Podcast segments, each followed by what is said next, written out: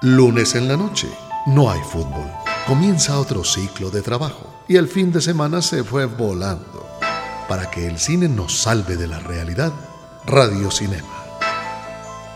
Radio Cinema, cine conversado entre Santiago Gutiérrez y Samuel Castro.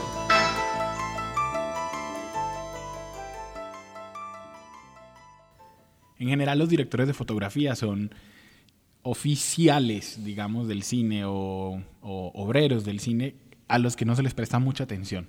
Son eh, unos de esa gente que está tras bambalinas y sin embargo, cuando uno aprecia ciertas carreras de directores de fotografía, como el que vamos a, del que vamos a hablar hoy, eh, se da cuenta que han creado un estilo propio y, le, y han contribuido tanto como el director de las películas a hacer de esos trabajos eh, títulos importantes uno no se imagina, van a ver lo que con el invitado de hoy, uno no se imagina esas películas de una forma distinta a la que se filmaron.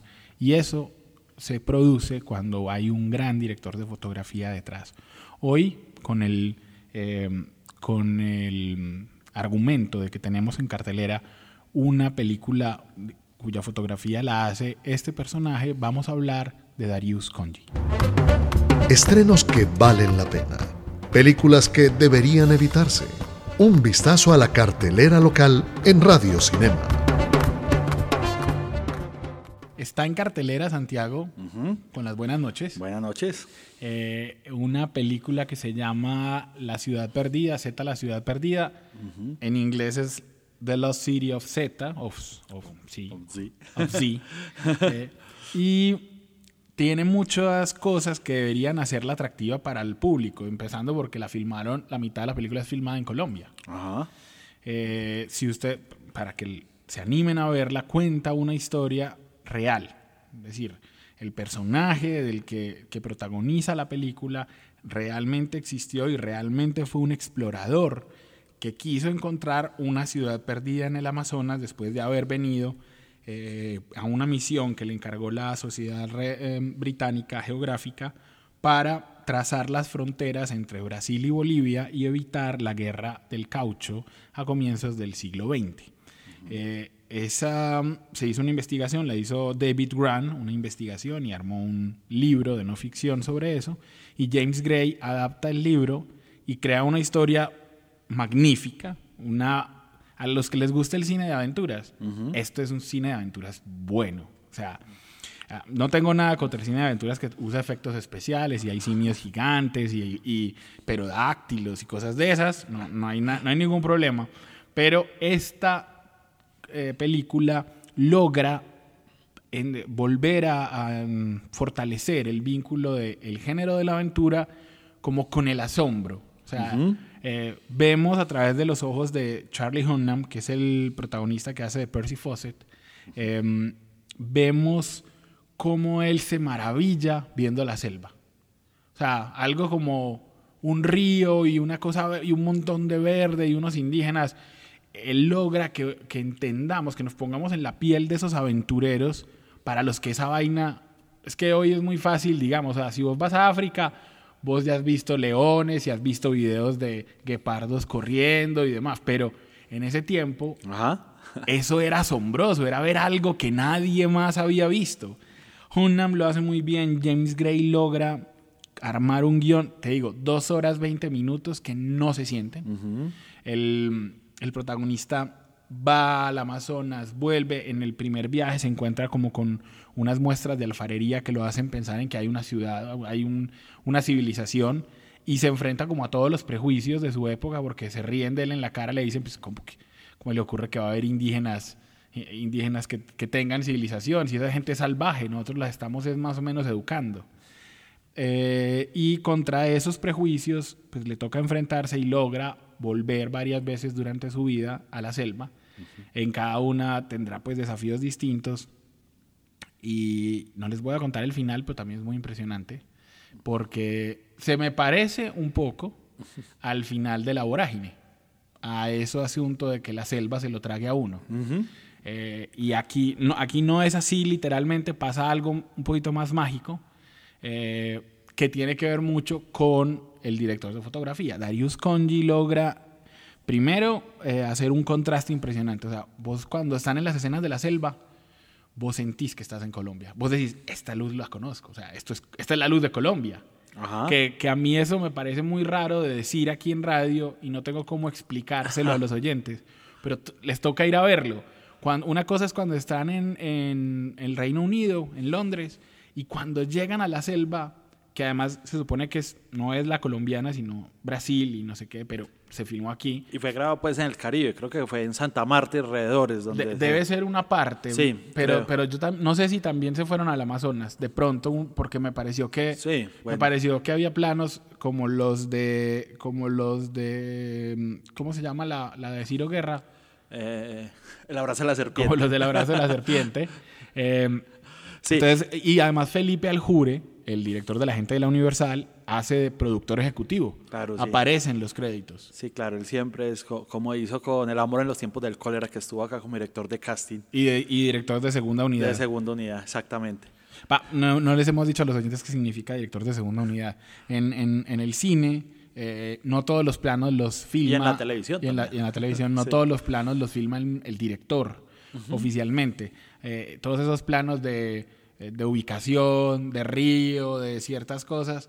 El director está haciendo otras escenas más complicadas con una parte del elenco y, muchas veces, sobre todo en locaciones, cuando tenés a un reparto que puede hacer cosas que no siempre está junto, entonces eh, hay una segunda unidad para aprovechar el tiempo y ese, eh, ese es el cargo que tenía Felipe Aljure en, en, el, amor, en el amor en los tiempos del colegio a mí me parece que deben ir a verla, sobre todo pues, porque hay muchas cosas buenas en esta película. James Gray tiene una carrera que cada vez va en ascenso, me parece que se está convirtiendo en un, director de esos que todo lo que hace vale la pena. We Own the Night es una película mm, de él que a mí me encantó con Joaquín Phoenix y con Mark Wahlberg.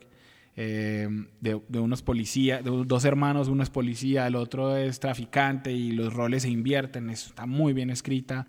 La anterior película de él, a pesar de que no me gustó tanto la historia, el, la fotografía vuelve a ser impresionante, que es La Inmigrante con Marion Cotillard. Y en esta película, uff, todo se conjuga muy bien.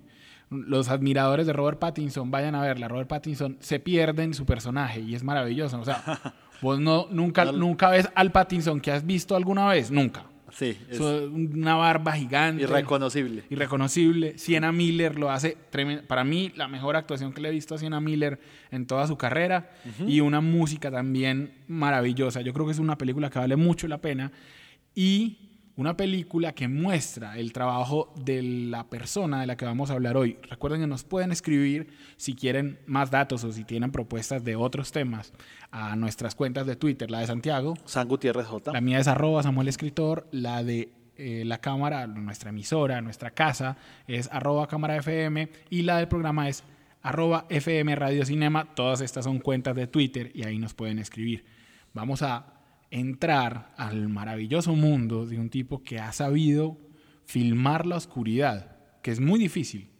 Piensen en eso, el, cine es el arte de la luz y hacer imágenes donde la oscuridad sea importante es un asunto que, que tiene una, una dificultad grande. Y Darius Conji ha logrado, van a ver que además es el director de fotografía de una de las películas favoritas de esta mesa de trabajo. Eh, y por eso es que hay que destacar su tremendo oficio. Nos hacen reír, soñar y llorar. Aún así, no los conocemos. Personajes del cine en Radio Cinema. Bueno, Santiago, Darius Conji, eh, creo que es el primer director de fotografía del que hablamos en el programa. Sí, sí, en el programa sí. Sí, sí, sí. Eh, Darius Konji aparece como nacido en Irán, o sea, es iraní, pero él mismo lo dice que él no, pues que no tiene mucho de iraní. Él primero crece en Francia. Sí, su papá es iraní, digamos, por esta coincidencia nace eh, eh, en Teherán, pero se traslada a Francia desde muy, muy desde muy chiquito. Y lo otro que él dice, para, para, digamos, para la investigación de esto, hay una entrevista muy buena en el New York Times, es que su alma es italiana. Que incluso él prefiere hablar en italiano que en inglés y en francés, que son los otros dos idiomas que maneja, que a él le gusta más el italiano, que su corazón es italiano. Y uno, uno digamos que un poquito me parece que lo entiende porque la, la fotografía de Conji es cualquier cosa menos fría. Es dramática, melodramática a veces. Y creo que no es indiferente. Sí, exacto, que, que, podría serlo y no lo es. Sí. Eh, Conji eh, crece, como dijimos, en, en, Francia. Se comienza como muchos directores haciendo películas en Super 8. Sí. Pero a diferencia de ellos, Conji se veía era filmando las películas de otros. O sea, y tuvo un profesor, Haik Manugian, que fue profesor también de Martin Scorsese. Sí, y Jonas Mecas, que los conoció cuando se fue. Entonces, eh, hay que decir que se fue a Estados Unidos a, estudiar. A la UCLA. Sí, en la UCLA. Eh, y después en la Universidad de Nueva York, donde ahí fue donde, gracias a estos dos nombres que lo influenciaron, eh, él decide más bien ser director de fotografía, como llamamos en español. Sí.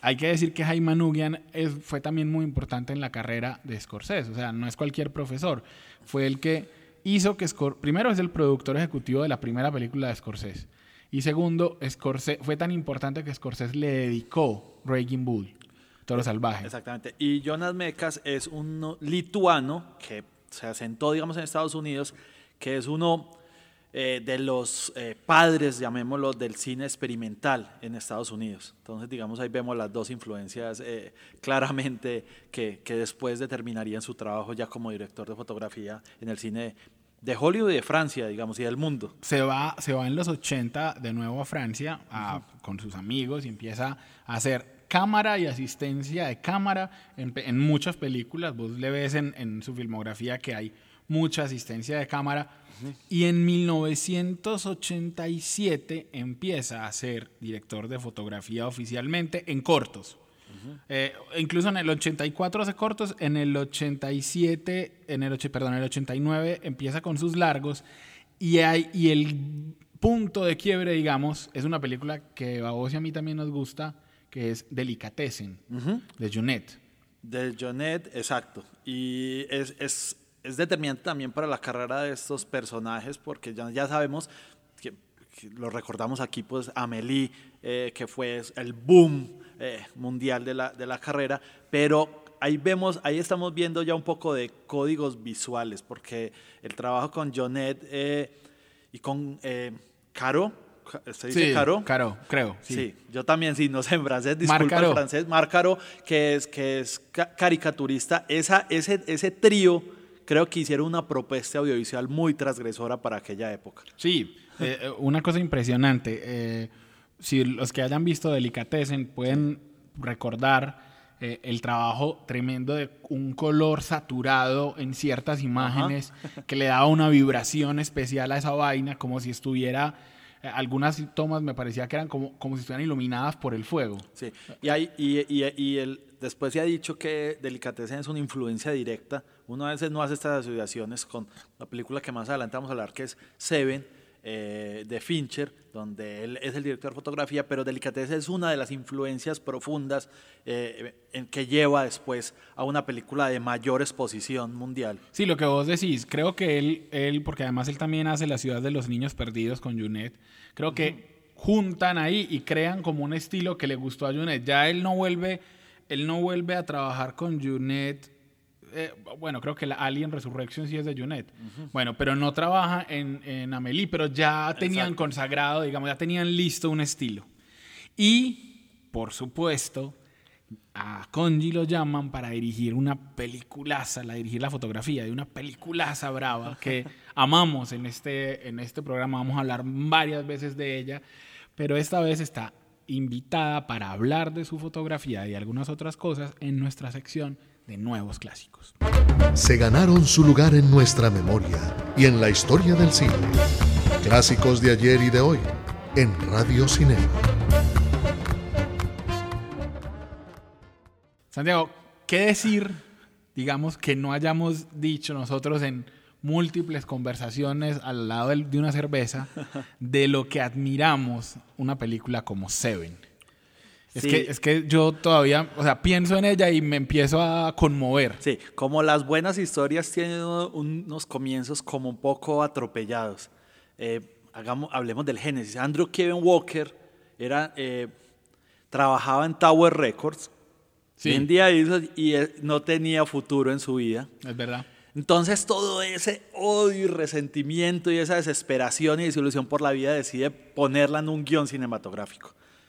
Que por muchos años lo ofreció eh, y, que, y que no encontraba. Al otro lado estaba eh, eh, David Fincher, que había dicho que no quería volver a dirigir cine, sino que hacer cosas cortas, videos musicales, que, porque decía que era demasiado exigente y dolorosa la experiencia de dirigir cine, pero llega este guion y como que suceden esas cosas que tienen que suceder. A- a- al, al- lo que vos acabaste de decir, al pobre Andrew Kevin Walker, Walker eh, le tocó, hizo toda una pesquisa, le tocó mirar quiénes eran los agentes de guiones que fueran, de escritores que hicieran thrillers y llamarlos uno por uno hasta lograr que lo, hasta lograr que le leyeran el guion. Ajá. Lo que yo digo, Bueno, vale decir, re- retomemos, era un de- trabajador atendiendo gente en Tower Records, o sea, Sí. no era que yo escribo, tengo tres guiones, recíbame, no. No, es verdad, claro. O sea, estás es un poquito disculpando a los agentes, tenés razón. Pero es que el guion de, el guion de Seven yo sí lo pongo como entre las obras mayores que yo he visto en la vida. O sea, a la gente se le olvida y siempre se quedan como en los siete pecados capitales. Pero yo me acuerdo, por ejemplo, de los diálogos que le pone a Morgan Freeman, de las pesquisas de Morgan Freeman en, en la biblioteca, de, por ejemplo, una de esas cosas que a mí me pareció fantástica, que le da una lista de libros el policía que hace eh, Morgan Freeman a- al personaje de Brad Pitt, le da una lista de libros y, y él intenta leerlos de verdad y al final lo que hace es que compra libros resumen de esos para, para estudiantes para hacerse el que sí los leyó bien. Ese, es- ese tipo de detalles son los que hacen vivir a los personajes. El, el personaje de Freeman se llama Somerset Sí. porque el escritor favorito de Andrew es William Somerset Maugham, por ejemplo. Hay- Ese papel lo iba a hacer Al Pacino, pero por calendario se estaba grabando otra película, no pudo hacerlo. sí, la pareja original iba a ser Al Pacino y Denzel Washington. Denzel Washington, así es. Y cambia la raza, se, se cruza, Sí. pero a mí me parece que el cruce es perfecto, hermano. O sea, Eh, Sí, bueno, y como estamos con Darius Conji, sí. Lo impresionante de Seven es, traten de recordar los que la han visto y si no, los que no vayan a verla. Pues urgente que está en Netflix, urgente. Eh, y es que me acuerdo que hay unos contrastes muy bravos en los distintos pecados. Seven trata de un asesino que quiere castigar a la humanidad, digamos, por sus pecados y se fija en los siete pecados capitales, que son gula, avaricia, lujuria, y a, ca- Soberbia. y a cada uno le soberbia. al final, sí. Y en cada uno hay como un castigo. Sí, Eh, yo me acuerdo, por ejemplo, de la fotografía, de lo blanco que es vanidad, el pecado de la vanidad, que era a una, a una modelo, Modelo. que le ponían la disyuntiva de o cortarse una parte, era como cortarse una parte del cuerpo o, o matarse, Sí. una cosa así. No, era o desfigurarse Ajá, o matarse. o matarse. Y ella escoge matarse. sí. Eh, ese tipo de cosas estaban en ese guion impresionante. Sí, el de pereza tiene una labor de, Oh. de- creo que en los datos curiosos, eh, creo como de 17 horas de maquillaje a un cadáver, una persona que iba a estar ahí muerta. Entonces, eh, sí, la película es muy poderosa en crear ambiente, cosa que evidentemente se trabaja desde el guion. Dicen que también lo trabajó en el set de grabación eh, Fincher, que echaban con spray para que estuviera húmedo permanentemente y incluso creo que Fincher se enfermó en el proceso de grabación porque él quería generar esa, ese ambiente para los actores, pero la fotografía claramente en esta ciudad eh, lúgubre, donde llueve permanentemente, donde uno se, se siente encerrado, la, la ciudad nunca, nunca se dice qué ciudad es. eh, podría ser Nueva York, puede ser Chicago, creo que grabaron, pero los exteriores son en California, si somos literales, pero es, Sí, es más que- un ambiente. Me acuerdo que Freeman dice en esta ciudad, Sí. pero nunca dice. Nunca dicen el nombre de la ciudad, Ajá. que no es importante porque precisamente se quiere generar esa desilusión. Sí, lo, lo otro es que eh, Konji creó un proceso en el que en la todavía se filmaba en, en acetato, pues en ¿cómo se llama? En filme, pues en cinta. sí. Entonces, él creó en el, en el proceso que retenía mucho de las sales de plata que se necesitan para la para el revelado para que los negros fueran todavía más oscuros. O sea, para que uno viera un negro saturado. Eh, eso, vuelvo y digo, es difícil de explicar en radio, pero imagínense un negro reconcentrado. Y eso era lo que, lo, que, lo que él buscaba, que además todo se conjugó. Un director perfeccionista y, voy a decirlo, uno, un par de actores como Brad Pitt y Morgan Freeman que mostraron algo que muy pocos hacen y es integridad. El hecho de que ellos dijeran, nos negamos a filmar esta película si le cambian el final, eso cambió todo. O sea, no, no vamos a decir aquí a los que no han visto cuál es el final, pero eh, esa película pudo haber terminado como tantos thrillers en una carrera para salvar a alguien y no Sí. termina así. Dicen que ha escrito varios finales y que, y que fue Fincher y Brad Pitt quienes dijeron, juguémonos por este. Y que fue, incluso como curiosidad, ya que estamos hablando de curiosidad, eh, el nombre, también para no ser spoiler, el nombre del actor que hace el asesino no aparece en los créditos, iniciales para que la gente nunca supiera y estuviera en la atención siempre de quién podía ser el No, asesino. y él se negó a aparecer en, en las ruedas de prensa, o sea, él intencionalmente no lo hicieron para que nunca se supiera quién era. Hoy es muy, hoy, hoy sigue siendo muy famoso, pero estamos pensando que a lo mejor alguien no se ha visto Seven, entonces no se los vamos a decir. Busquen, googleenlo. Eh, después de eso, Conji hace una carrera con Fincher, con, Bertolucci. con, con Junet, con Bertolucci, pero hace también una carrera con Woody Allen. Lo, llama Woody Allen a hacer muchas de sus películas y te voy a decir, eh, en, hay un par de películas, A Roma con Amor y, y, mm, el, ¿cómo se llama? Moonlight in the, no sé qué, bajo la luz de la luna, Magic in the Moonlight, Magic in the Moonlight, sí. cuya mayor virtud es la fotografía. O sea, Roma con Amor es una mala película de Woody. Sí. Pero la fotografía de esa película es una belleza.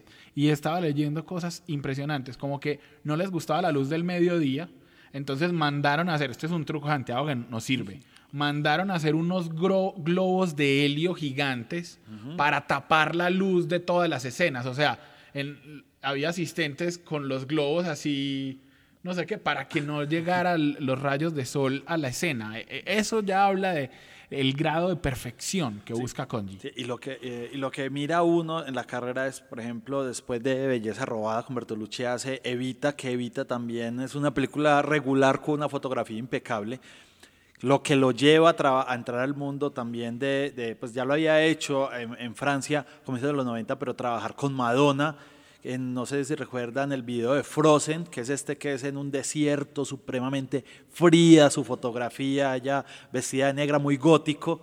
Eh, últimamente pues ha trabajado también con Lady Haneke. Gaga. Con Haneke Con también. Haneke en Amor. Hizo Amor Estuvo en la, la playa, esta película de, de, Bo- de- de Danny Boyle. Danny Boyle, que la fotografía también. O sea, es que realmente cuando uno hace, eh, se le viene un, un fotograma cada vez que uno ve una de las películas. No, Konji es, un, es impresionante y es, lo más impresionante es que casi no ha sido nominado al Oscar.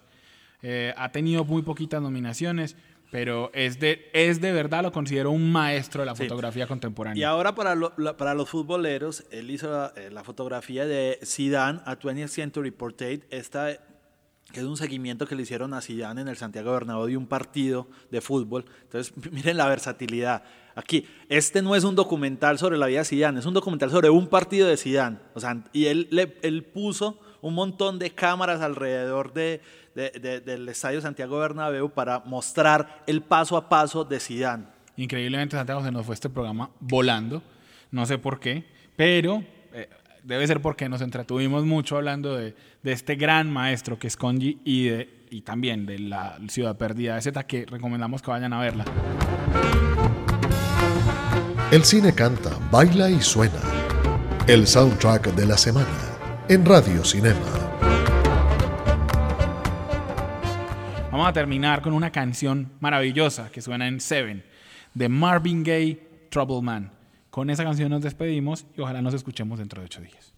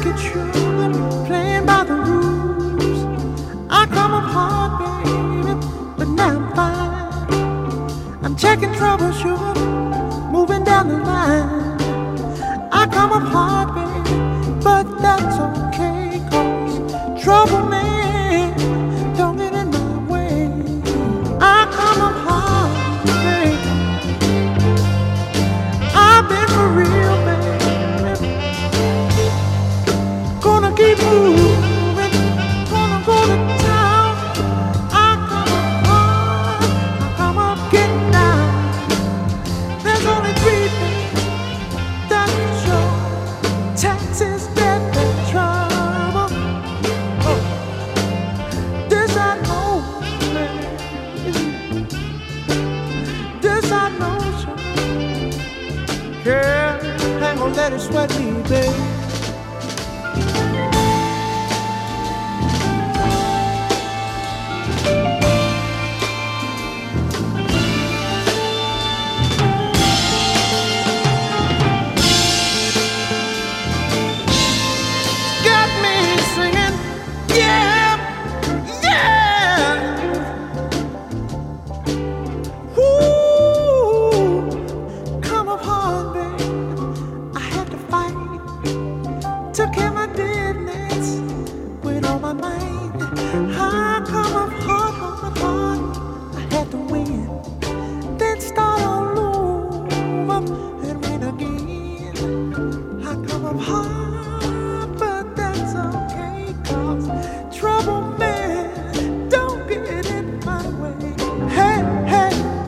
some places and I see some faces. I got good connections, they dig my directions. When people say that's okay, they don't bother me.